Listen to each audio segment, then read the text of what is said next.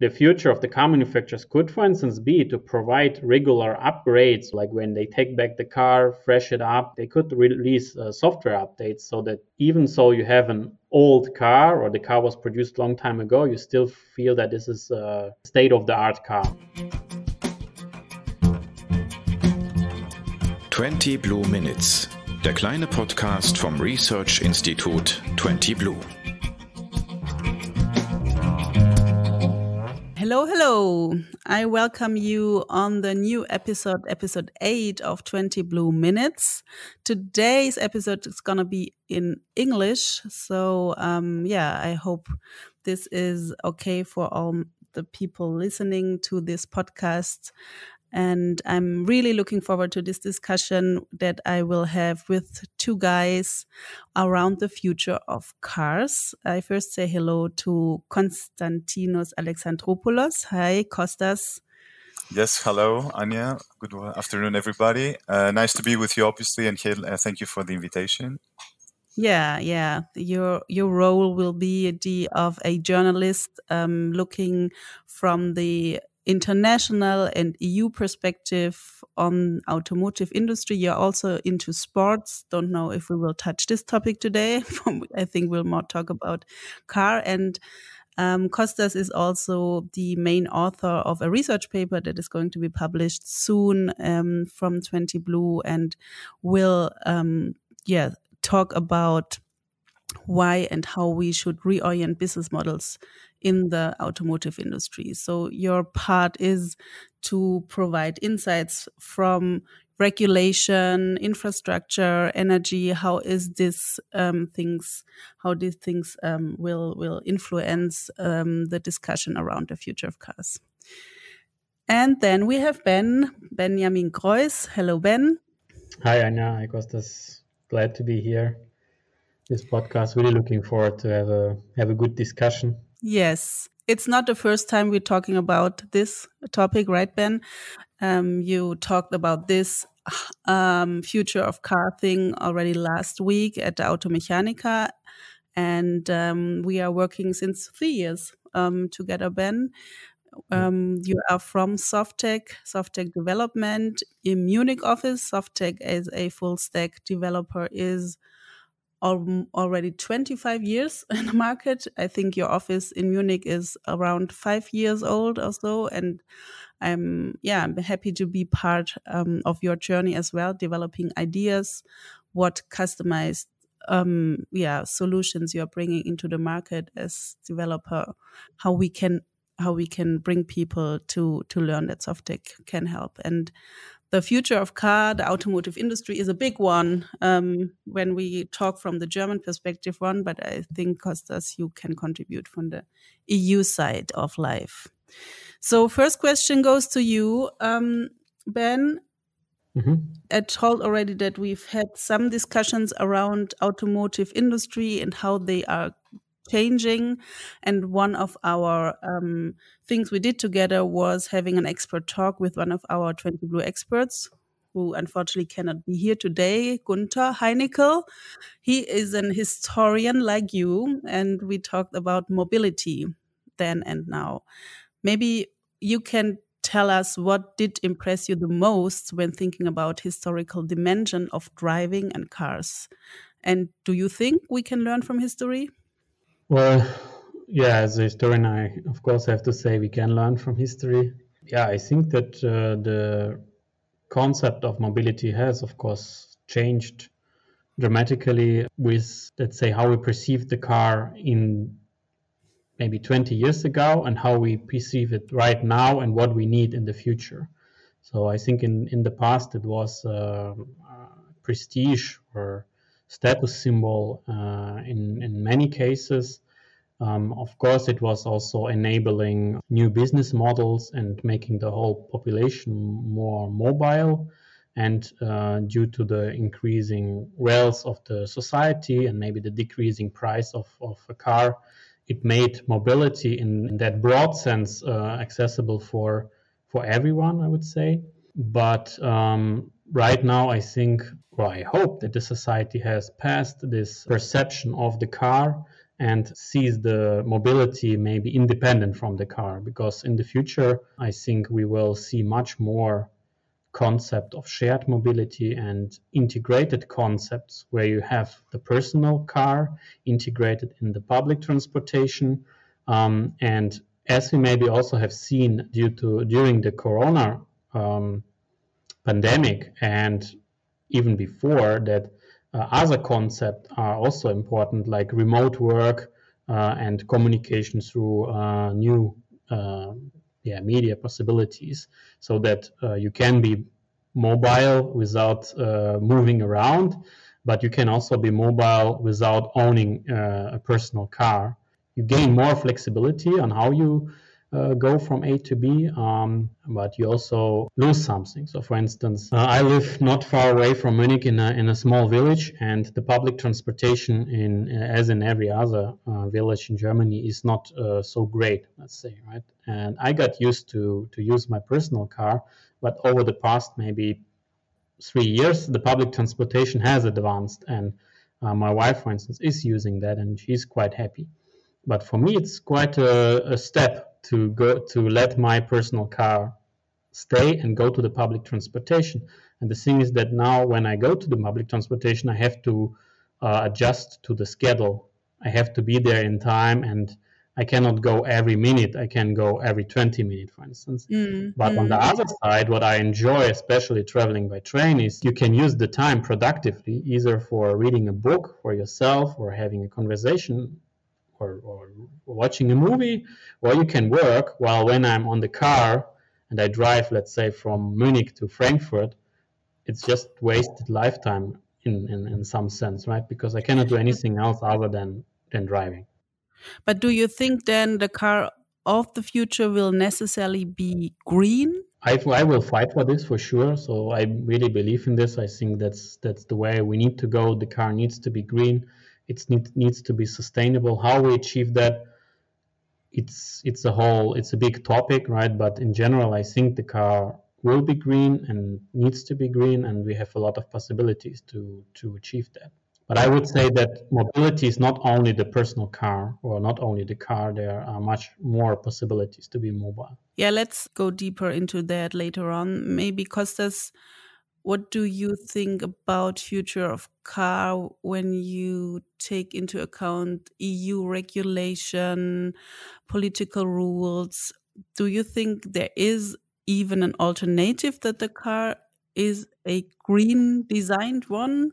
Yes, apparently not. There's not an alternative right now, since especially in the EU, uh, the main direction is exactly towards a green, sustainable future for cars mainly through electric cars, so e-mobility and solutions built around this this idea. And uh, actually, in this direction, there there have been there have been some really ambitious goals in terms of the EU planning for the next 10, 20, and 30 years from now. Uh, so the final goal is for the EU to become CO2 uh, neutral uh, continent, which is a bold statement, especially concern if someone takes into account what's happening right now in the world. But nevertheless, this is the, the path set, and it seems that every major manufacturer has readjusted their business priorities based on this this direction. So yes, obviously there's gonna have to be a, regular, a regulatory pressure uh, coming down to the industry, coming down to the customers, so that this uh, transition happens uh, more or less, I mean, uh, immediately, if I can call it like that. So, uh, but as soon as possible in any case. And uh, I think other major markets like the American one or the Chinese one will follow or are already following this trend. Yeah. Of course, Europe is in, at the forefront, but uh, China is not very far behind that, and the US is a little bit in between, if I can uh, call it like that, because the, the, the conditions are a bit, little bit different, but still the, the, the goals set by the American government are similar. So I expect everybody, so the, the most developed markets to to follow the same path in the long term. Well, regarding car development, I would also assume that American companies like Tesla are still in advance uh, compared to European ones, which is related also to how they think about cars. A car is not a brand anymore, but it's kind of a hardware piece that can be enriched with customized software items or even with your own smartphone. Actually, not sure if the future of car is defined outside Europe, and Europe is only reacting. Yeah, I, it, it's a fair point to an extent, to a certain extent. Uh, the the difference here, I think, is that there's a different point of departure in Europe and the US. So obviously, everybody's talking about Tesla these days, and fairly so, but I think the difference there is that there's a different culture. So Tesla comes doesn't come from an auto, traditional automotive background. It comes from an innovation, let's say, startup background. So all this innovation, uh, which is obviously promoted by the American, uh, let's say, business model, has been translated into Tesla in this particular area. But in the long term, we have already seen that even Tesla has tried to take advantage of the know-how and the infrastructure and the talent that's uh, available in Europe, uh, either through mm-hmm. creating factories or uh, creating uh, country local office or regional offices in Europe. So I think in the long term, I, I can see a synergy if I can uh, say one thing. So a synergy between the two. So the innovative spirit of the of the US with the really hands-on know-how and all this experience coming uh, from the European side. I agree with uh, Kostas that the political frame is uh, where clear. Um, and the company is committed to uh, to change, let's say, to a green car concept. But what I also see is that the there's much more to do than the companies now do, because right now the idea is we just replace every car that has a combustion engine with an electrical engine, and that is not really uh, going to be a green concept. So that means we need to produce a lot of batteries, we need to produce uh, many new cars, and um, the future really must be, especially for Europe and probably for the US, that we have less cars than we have now. And we um, advance the concept of mobility to more um, shared mobility, uh, less personal cars, more public transportation. And if and this is what we need to achieve in Europe, and then also convince probably other regions in the world who who have not so many cars right now to not make that mistake, right? To have millions of cars that uh, ruin the carbon footprint by then going over to other concepts. So I think that the current car manufacturers they want just to replace, they want just to produce electric cars instead of combustion engine cars, which is understandable. But for the countries, for, for our society, we need to establish other modules to really achieve a green mobility. Yeah, but this is a big, big task also for cities and mobilities concept, infrastructure, energy. Kostas, what do you think? Yes, exactly. And uh, I, actually, I was thinking it creates also an additional challenge for the for the end user, the consumer, because as you correctly said at the beginning, historically, the car has been identified. Uh, the, people have identified themselves with the car, the, the the freedom that the car gives to a person, so uh, to move everywhere that they they want to. And now this this this idea is being overturned or even changed to something very different. It's no longer part of their let's say day to day activity. And uh, I was just wondering, what does it mean? I mean, uh, also, uh, I feel that okay, so, so, far we have all been drivers, but in the future we will all be more like users. So, mm-hmm. I, I, I would like to hear your views on this um, distinction. So, what does it mean for the for the individual but for the companies as well so if we uh, let's say uh, uh, take as a fact as a given that we need less cars what does it mean for the industry so are they just going to say okay yes we're just going to produce less car and go along with the, the trend yes so yeah because this is this is the challenge as well so to change both the perception of what, what the car means for the for the individual, but also what it means for this, the, the entire transport system, the entire. Uh, environment. That is an interesting question for you, Ben, I guess. Do you see maybe, for me at least, it is sometimes that I feel we as people, as society, a bit ahead of the curve right now. I think the the move from seeing yourself as a driver to becoming a user is maybe a bit more easier than for the industry to switch their mindset from producing millions of car every year um, and instead maybe provide software updates or features for um, for car to customize the shared car. Like you have an interface on your smartphone and you think, well, I'm taking this car with four seats or six seats or eight seats. And then I have my smartphone to individualize my car experience, which is maybe the vision of how car industry might might work in future. What do you think, Ben? How far are we there? Well, first I want to say that definitely for the industry, it looks like for the traditional car manufacturer it looks like uh, uh, not so nice future. But I would say this is this is like the mindset issue that uh, many of the car manufacturers have because for me this is a huge opportunity for them. So they could, for instance, perceive the car as a vehicle that should have a, a life cycle of let's say 50 100 years or so. Like look at cuba right? What cars are driving there. They somehow managed to prolong the life cycle of the car to whatever 100 years or so right? So the future the future of the car manufacturers could for instance be to provide regular upgrades or so like when they take back the car fresh it up and then give it give it back or sell it back to mm. the user for some fee right? They could release uh, software updates so that you even so you have an old car or the car was produced long time ago, you still feel that this is a state of the art car, let's say.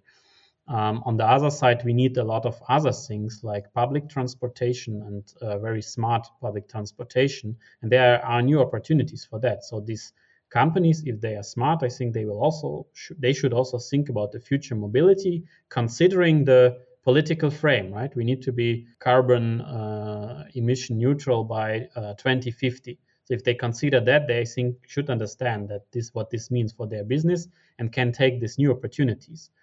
And uh, for instance, I had a debate recently with my father about recycling, right? And actually, on the Automechanika, I was happy to hear among the very few innovations I have seen, I was happy to hear that many companies already speak about the not the supply chain, but the um, supply cycle or a circular economy where you recycle things, right? And I had a debate with my father about, well, recycling is always much more expensive than uh, uh, using um, new materials.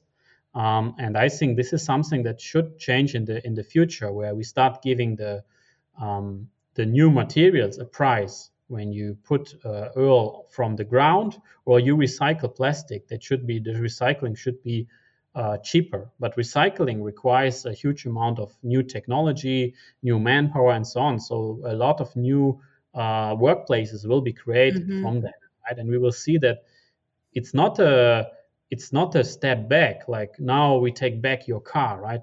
In general it's not really my mindset to to, to take something back or to forbid but there are many many new um, new opportunities for the economy for the people. And do one of you see regions where we can have an outlook how it could be a country or region or is europe kind of the top notch region right now which would be sad for me maybe because there's some yeah i guess uh, obviously europe is not one single entity. Not all yeah. countries are at the same level right now obviously. But there are countries that have adopted to to a greater degree uh, at least i mean the technology that exists right now. So we're talking about electric cars we're talking about so developing, uh, you mentioned the Anja infrastructure. So yes, that's a very important element as well, because without the, the infrastructure, obviously, uh, the let's say it's not it's not possible to bring about a massive adoption of these technologies to a day to, to our daily life. So yes, we can see again. If I'm not mistaken, Norway is some is a quite you know advanced in this area and uh, the Netherlands as well. Germany, okay, it's a traditional country as far as you know uh, cars and infrastructure uh, infrastructure is concerned. And I know there has been a lot of discussion about uh, boosting this uh, mm-hmm. infrastructure mm-hmm. lately. Uh, France, I mean, all, all, the major, let's say, the most developed uh, economies, I think, and the more the most populous countries, obviously, I see them jumping into this, um, let's say, wagon first. But yeah, it takes a lot of coordination since we're always talking about the EU. Everything has to be uh, discussed and uh, then regulated. So, for example, I live in Cyprus, so you can imagine that a small uh, isolated island doesn't have the same potential right now as mm-hmm. you know mm-hmm. maybe Belgium or Austria. So smaller countries, but at the same time they're connected with all the other countries pretty much, so the same network. So yeah, there are some challenges in this respect. Or Malta, I can mm-hmm. mention a similar profile there. But at the same time, you have the same standards, or you can develop the same standard. So every country doesn't have to, to start from scratch when they're creating the infrastructure or the standards or the solutions. They can develop it at the same time pretty much or use what is already working in other parts of Europe, let's say. So that's an advantage in my point of view. Yeah, I, I mean, I can bring some examples, but I, I would say really important is that uh, the regions in the world agree on the goal, but they develop their own plans because every region has their own possibilities. If you, like Kostas mentioned, li- lives on an on an island, so maybe transportation by ships is more makes more sense than, for instance, here in Munich, right, where there's no real good reason to to have ship transportation. so we need different transportation. I know that, for instance, uh, Paris made a decision to be uh, uh, I think car free by 2030 or something like this. And they already closed many areas in the city. They decreased the, the speed. Uh, and mm, many major cities following that examples, I know at least from from Europe. Um, I know, for instance, in the Baltic countries, the shared mobility is much more advanced than in in Germany in general, mm-hmm. right? Um, and then you have in Germany some spots that I at least know about where the public transportation is is really great, like in Berlin, for instance. Then uh, in uh, Copenhagen, you have uh, really great conditions for uh, for bicycles, um, where you can go from A to B in, in really high speed with with the bicycle. And I think this kind of concepts, I agree with Kostas, you need to look around for them and then apply them to your local conditions and possibilities that you have um, in a smart way. Considering the main goal, we need to be zero carbon emission by 2050 or before. Did you see something, Kostas because you did your, your research now for a research paper and were kind of looking around in different domains and aspects on future of car or mobility. Did you see something that were very surprising for you? Kind of a big wow moment? Mm -hmm. Well, the first thing I can mention is that what is really striking is the fact that uh, due to the international developments, the landscape changes pretty much every week nowadays. So uh, you can you can't really it's really difficult to plan you know long term at the moment because mm -hmm the energy landscape changes every every every week. The um, the we mentioned at a, at a different time the supply chain issues or mm-hmm. the, uh, the, the the um, uh, the, the, difficulties the companies have at the moment to to really deliver you know their products to or to um, make sure that they have all the necessary equipment materials or the the you know the resources that they need so uh, and we have, you know, uh, like other economic um, uh, factors such as uh, inflation, for example. So all that just shows that it's really difficult at the moment to, let's say, okay, we have this plan for 2050, but we can't really say what's going to happen next month. So it's a bit of a contrast in this area. And the second thing is what what really stood out is that uh, all these all these um, areas that we're discussing about they are interconnected. So you can no longer focus on one or two areas. So uh, policy is very closely linked to technology, and that is very closely linked to business and innovation, infrastructure, uh, infrastructure yeah. even culture, because yeah, we mentioned the different uh, local conditions. Uh, obviously, it's a it's a question of mental uh, people mentality. So other so yeah for example yeah uh, in, in, countries like germany so the car is an integral integral part of the culture so it's pretty much everywhere uh, whereas yeah in, in maybe denmark like you said yeah it's maybe not necessarily the same you know identification so all the just to say that every change in one area uh, has an impact on another and that's what needs to be taken into account when we're talking or, or even more when we're designing the future. So that's what I could say. Yeah, Ben. Yeah, I just want to add also to the surprising moments uh, a few things. So um, when in Germany, uh, one of the measures to fight inflation uh, was a German-wide ticket that cost nine euro per month, right? And this was really a, a, a huge experiment and I think many uh, scientists will analyze the, the data from that now for years. But what what I found super interesting was that it was really well received. Like they sold it like warm bread, and the people used the train system. And this showed me that there is a huge demand. that people want to do this. Right? We the society is uh, is is is further ahead than we actually think. So the people ready yeah. to accept these concepts but what was also seen that the train system in, Germany, for instance, was overloaded immediately. They couldn't handle all mm. this, this workload. So there needs to be massive investment. And another thing that was really surprising for me lately was, yeah, I mean, you can travel in Germany by train really well, and I really enjoy it. But traveling from Germany to Vienna or from Germany to, to Prague or to, to Warsaw is not possible in easy way. You need mm-hmm. to go to a to a travel um, office in Agency. Germany to get a mm-hmm. ticket for that. You cannot just purchase this online, but you can purchase a bus ticket online very easily, and you can go there by car without any problem.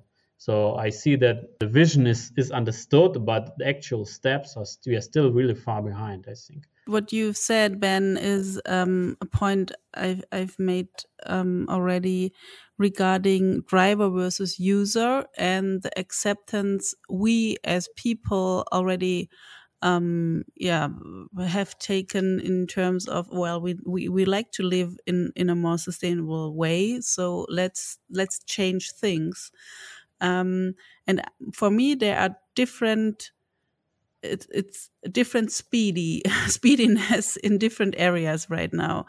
And for me the population the society is the the the speediest one right now. So um, people uh, itself are adopting quite fast whereas um, industry and politics are more behind of that. And the disruptive moment of crisis that's something that we have seen in the recent years multiple times. A crisis is um, the greek word of crisis Kostas it had been told a lot right? Is not something bad. Crisis is some um, moment where you it can means, learn a lot. crisis means judgment literally judgment. So it's a judgment yeah. time. So, yeah. Yeah it's a judgment time right? So um, it, what I'm a little bit worried about is the mindset thing, Ben, is not only in the um, a, a, something we need to worry on the C level of big established companies, but also in politics, because people there also think incrementally only. So step by step. And now we have a disruptive moment. We have a big opportunity because people are people are ready to go a big step right now. And I'm really waiting a moment. I mean, Robert Habeck, um, I, am a fan of him because I think he has he sees the disruptive moment and likes to change um, not only minor but big things. Um, and it's okay to discuss around it, but in general, there is a big um, uh, uh, people or politicians are still afraid of a reaction, a bad reaction from people, I can't see anymore. So, yeah, yeah, Ben, you want to add something? Yeah, I would actually say even that the economy is is ready and open for this challenge because there's a lot of business potential. Of course, there are some companies who basically try to protect their business, and this is natural, I think But in mm. general, the economy is very open and say, yeah, we are all for it. And there will be much more opportunities than any disadvantages in that. I'm really sure about that. But I agree with you on the politics that this is this is the part that is holding us back. And I don't understand why they are doing this because yes, there will be some consequences by the change, and some of that won't be so won't be there won't be only pleasures. But I see on myself and what i also see people is motivating is the vision not the actual fact. So if i have to if i have a high bill today of course that's not nice. But if i have a vision that hey in the future what that what what is the vision? Where are we going through? Then people are ready to go through some challenges and they are more than willing to. It's much more inspiring for them to have a vision like hey, you know what? This is the 50 year goal, and this is the path to it, and this is how we go there. And this is actually what you can do here in this plan, right? You are part of this. And I think the, polit- the politics should much more talk about this. And actually, when Robert Habeck started his, his uh, yeah, took over the ministry, he was uh, he got a lot of compliments by having this kind of conversation, right? By explaining mm-hmm. what he's doing and why he's doing this and drawing the vision and then he had really high ratings. And lately he stopped a bit doing this. And you see his rating decreasing. And for me, this is another confirmation mm-hmm. of the concept of, hey, you need, as a politician, Explain. you should also, you should not forget about the, today's problems of people, but it's much more important to draw a vision and how you go there, right? And then the people mm-hmm. are inspired and following you. And yeah, I agree. That's interesting. Yeah. Because do you see from an international perspective yeah other movements out there we can yeah in this direction yeah i mean uh, like you said the the um, uh, there's a trend for sure and uh, maybe uh, you both mentioned correctly that uh, the the recent uh, the, the the coronavirus coronavirus crisis and all the changes they have that have been produced through that like maybe the this experiment in Germany with the trains um, all this shows that yes, uh, it's it's a matter of you know taking maybe the first step so that you you actually make it happen. You know, even locally, even to a certain extent. Uh, what I what worries me, on the other hand, is whether the the current uh, let's say insecurity is going to hold back make people you know uh, take a step back in this mm-hmm. direction because we keep hearing about about you know difficult winters and energy crisis mm-hmm. and uh, especially also in Germany for that matter but also in other countries obviously uh, in Europe so and all this all this um, let's say all these means of all these means of transport are you know use energy so different kinds of energy but they do so i'm just worried that all this this new wave, let's say, is going to be somehow halted because of an unexpected development, such as you know this maybe you know serious energy crisis, which hopefully won't be as harsh as mm-hmm. we read about. But and this maybe explains why different politicians like uh, Robert Habeck, like you say, you said, have somehow somehow taken a step backwards or they're trying to just balance between you know different realities at the same time? So that that would be my my my thinking yeah. about that. Yeah. So um, that is very interesting and i would like to discuss with you another hour but well uh, let's maybe um, i gave you the job thinking about ideal ideal vision. So maybe in a few sentences, Ben, what is your vision? What is the ideal world of the future car industry? What would they do? How would they act? What do you see? Few sentences, please. Yeah, first we need to be uh, zero carbon emission.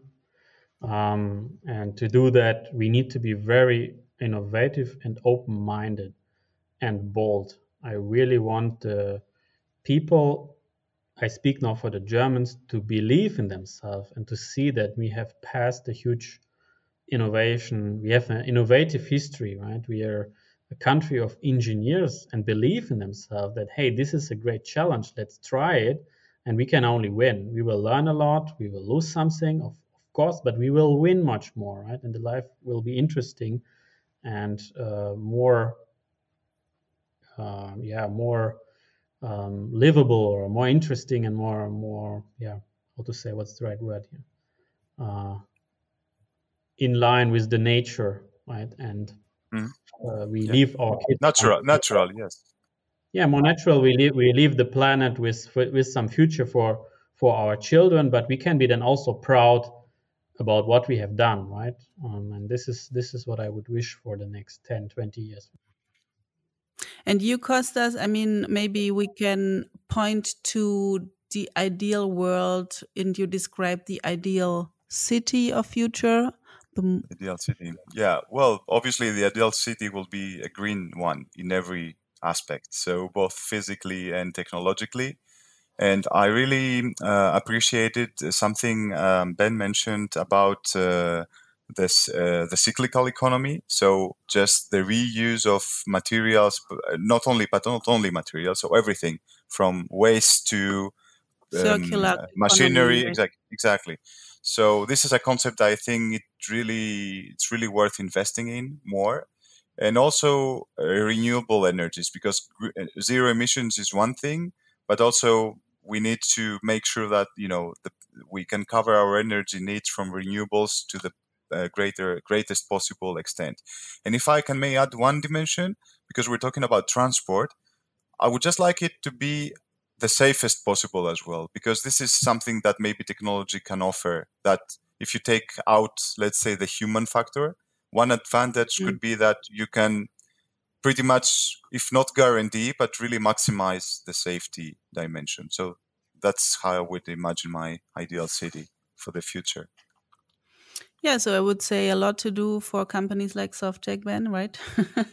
a lot to uh, watch out for journalists and researchers like you, Kostas. A lot to consult and think about for uh, research institutes like 20 Blue, who, um, yeah, I'm really still happy to have discussions as such we we've had right now. Um, thank you very much, Kostas, to Cyprus and Ben to Munich. I'm looking forward mm-hmm. um, to new discussions. Yeah, Kostas, we were on the finish line of our research paper. Yeah, hopefully it's going to be there soon, soon enough. well, I will not tell uh, publicly how I push you now to do yes, your work. Yes. yes. so it will be released somehow in October, and uh, we also put the the link to the research paper where you can buy it in the comment section. So thank you very much. It's the 22nd September 2022. Bye bye. Bye. Bye. Den kleinen Podcast 20 Blue Minutes findet ihr überall dort, wo es gute Podcasts gibt. Und natürlich bei uns auf 20.blue. Bis bald.